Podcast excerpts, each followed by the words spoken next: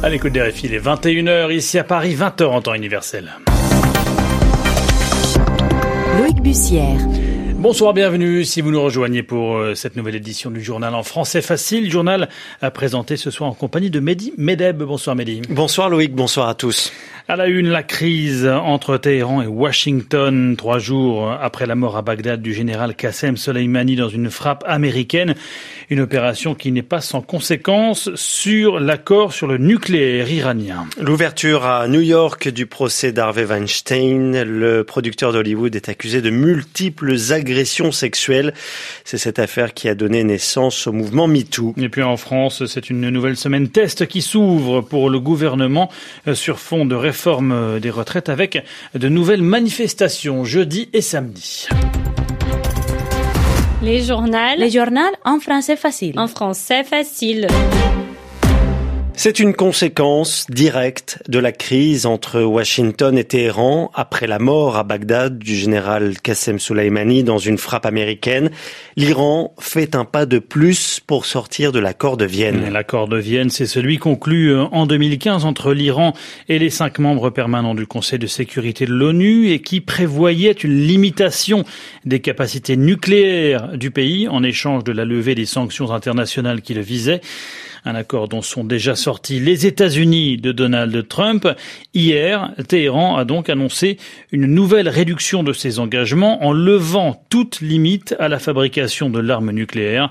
Pourtant, diplomates et experts ne se montrent pour l'heure pas trop alarmistes. Selon eux, l'Iran fait preuve de prudence. Écoutez, Vincent Effling, il est chercheur associé au Centre d'études des crises et des conflits internationaux.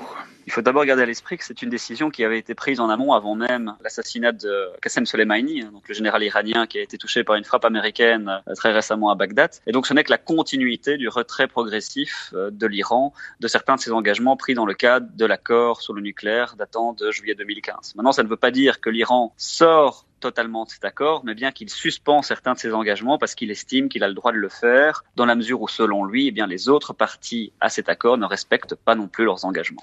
Alors, si c'est le dernier retrait, c'est entre guillemets une bonne nouvelle derrière la mauvaise nouvelle que constitue le retrait en lui-même, dans la mesure où la suspension des engagements pris par Téhéran demeure assez limitée. Notamment, il y a des, certaines actions qui auraient pu être beaucoup plus dommageables, comme le fait d'enrichir de l'uranium jusqu'au seuil des 20%, qui n'ont pas été prises. Donc, si l'Iran suspend ses engagements uniquement au regard de ce qui a déjà été mis en application, ça veut dire que les violations entre guillemets de l'Iran de l'accord sur le nucléaire sont somme toute relativement limitées. Donc effectivement, on peut parler de prudence. Et l'objectif de cette stratégie de suspension progressive des engagements vise à mettre la pression sur les partenaires européens afin que les partenaires européens prodiguent à l'Iran des solutions concrètes pour eh bien tenter de maintenir l'économie iranienne à flot. Les explications de Vincent Effling, chercheur au Centre d'études des crises et des conflits internationaux. Toujours au Proche-Orient, Libye, les forces du maréchal Khalifa Haftar, l'homme fort de l'Est du pays, annoncent qu'elles se sont emparées de Sirte. La ville a été jusqu'alors sous contrôle des forces du gouvernement d'union nationale. Le maréchal Haftar, qui tente depuis le printemps dernier de s'emparer de Tripoli, a annoncé en fin de semaine dernière la mobilisation contre une intervention euh, militaire turque en Libye en soutien au gouvernement d'union nationale reconnu par les Nations Unies. À la une également le Venezuela qui s'est réveillé aujourd'hui en plein flou politique. Et après un dimanche au cours duquel deux députés ont annoncé avoir été élus président de l'Assemblée nationale. Juan Guaido, qui occupait ce poste en 2019 et qui s'est déclaré président par intérim du Venezuela, comptait se représenter, mais les forces de l'ordre l'ont empêché d'entrer dans l'hémicycle. Du coup, un certain Luis Parra, membre de l'opposition mais accusé de corruption, en a profité pour se faire élire. Juan Guaido a alors décidé de se rendre dans un journal indépendant pour se faire élire par une centaine de députés. Lui aussi estime avoir été élu. Une situation rocambolesque dont compte bien profiter le régime de Nicolas Maduro pour accélérer le calendrier électoral. C'est ce qu'explique Serge Olivier, spécialiste de l'histoire du Venezuela au XXe siècle. Le calendrier normal prévoit des élections législatives à la fin de l'année 2020. On parle depuis un certain temps d'élections anticipées pour l'Assemblée nationale. C'est la solution proposée par Maduro qui y voyait aussi le moyen de pouvoir, euh, mettre un terme à la majorité de l'opposition dans la seule institution qui est contrôlée par l'opposition, donc l'Assemblée nationale. Cette élection, on ne sait pas quand elle aura lieu encore, mais très clairement à l'heure actuelle, le, système électoral n'est pas favorable du tout à une, à une victoire de l'opposition, puisque le système électoral est très largement contrôlé par le gouvernement Maduro. Le système médiatique lui aussi depuis bien longtemps. Et puis à l'heure actuelle, encore une fois, les partis de l'opposition sont eux-mêmes fragilisés, puisqu'ils sont traversés par ces scissions qui ont mené à la situation qu'on a connue euh, ce week-end et euh, ces scissions sont dues à des intérêts économiques, à des participations occultes, à des réseaux euh, d'importation qui euh, ont été sanctionnés notamment par le Trésor américain et qui font l'objet de, de, poursuites, notamment en Floride. Serge Olivier, spécialiste de l'histoire du Venezuela, joint pour RFI par Romain Le Maresquier. 15h06 à New York où s'ouvrait aujourd'hui le procès d'Harvey Weinstein. Harvey Weinstein, c'est ce célèbre producteur de cinéma accusé de multiples agressions sexuelles. Le scandale qui porte désormais son nom a donné naissance au mouvement MeToo. Il s'agissait aujourd'hui d'une première audience de procédure. Seules deux femmes sont concernées par ce procès. Plusieurs dizaines d'autres ont mis en cause Harvey Weinstein, mais pour des faits prescrits, c'est-à-dire trop vieux pour être poursuivis en justice. Les deux femmes en question aujourd'hui sont représentées par Gloria Allred, une célèbre avocate aux États-Unis. Cela fait plus de 40 ans qu'elle défend les droits des femmes devant les tribunaux. Anne Corpé, notre envoyée spéciale à New York, l'a rencontrée hier soir. Elle lui a demandé ce que l'affaire Weinstein avait changé aux États-Unis. Écoutez sa réponse. What's changed is women ce qui a changé, ce sont les femmes. Les victimes sont celles qui ont changé. Elles se sont émancipées, c'est devenu contagieux. Cette vague d'émancipation a encouragé les femmes. Et elles se disent, maintenant, je vais peut-être être crue. Beaucoup de femmes se taisaient parce qu'elles ne savaient pas que d'autres femmes aussi étaient victimes. Elle se disait, qui va me croire? Il est puissant. Je ne le suis pas. Je ne vais rien dire de peur d'être mise à l'écart de cette industrie et de ne plus jamais travailler. Elle pouvait avoir l'impression que si elle s'exprimait, de puissants personnages allaient les poursuivre en diffamation. Et cela s'est produit dans certains cas. Mais maintenant, les femmes se sont émancipées. C'est un jour nouveau.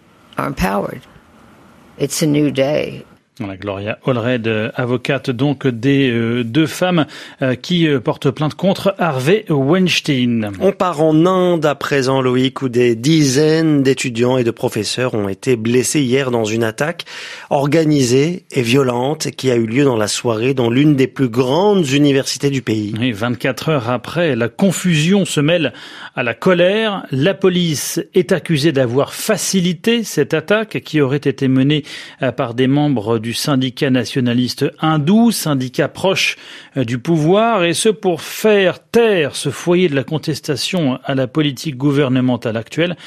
Le reportage dans la faculté de notre correspondant Sébastien Farcy.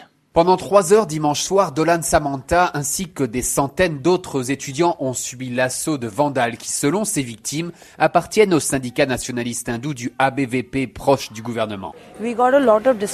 Nous avons reçu beaucoup d'appels de détresse d'étudiantes pour dire que des membres du ABVP les harcelaient.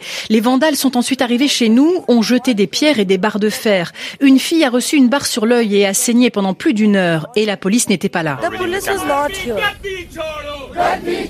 Le syndicat ABVP dément ces accusations. En tout, une trentaine d'étudiants et de professeurs ont été hospitalisés. Pour l'association des professeurs, la direction est complice de ces attaques car elle n'a pas laissé la police intervenir, ce qui a permis aux vandales d'agir et de partir. Atul Soud est enseignant. Nous avons affaire à une direction qui utilise des vandales extérieurs au campus pour attaquer, effrayer des étudiants et des professeurs qui formulent des demandes légitimes who have been raising legitimate L'université Nehru est un foyer de la contestation actuelle à la loi contre la citoyenneté adoptée par le gouvernement nationaliste hindou. 24 heures après ces faits, la police n'a arrêté personne malgré les accusations, mais des manifestations de solidarité ont débuté dans toute l'Inde. Sébastien Farsi, New Delhi, RFI. Un mot de l'actualité en France avant de refermer cette édition avec cette semaine test pour le gouvernement et sa réforme des retraites. Deux nouvelles manifestations interprofessionnelles sont au programme jeudi et samedi. Avant cela, Édouard Philippe et les membres de l'équipe gouvernementale étaient réunis autour d'Emmanuel Macron pour le premier conseil des ministres de l'année 2020 euh, avec en tête des priorités une recherche d'un compromis sur la réforme des retraites. RFI 21h10 à Paris.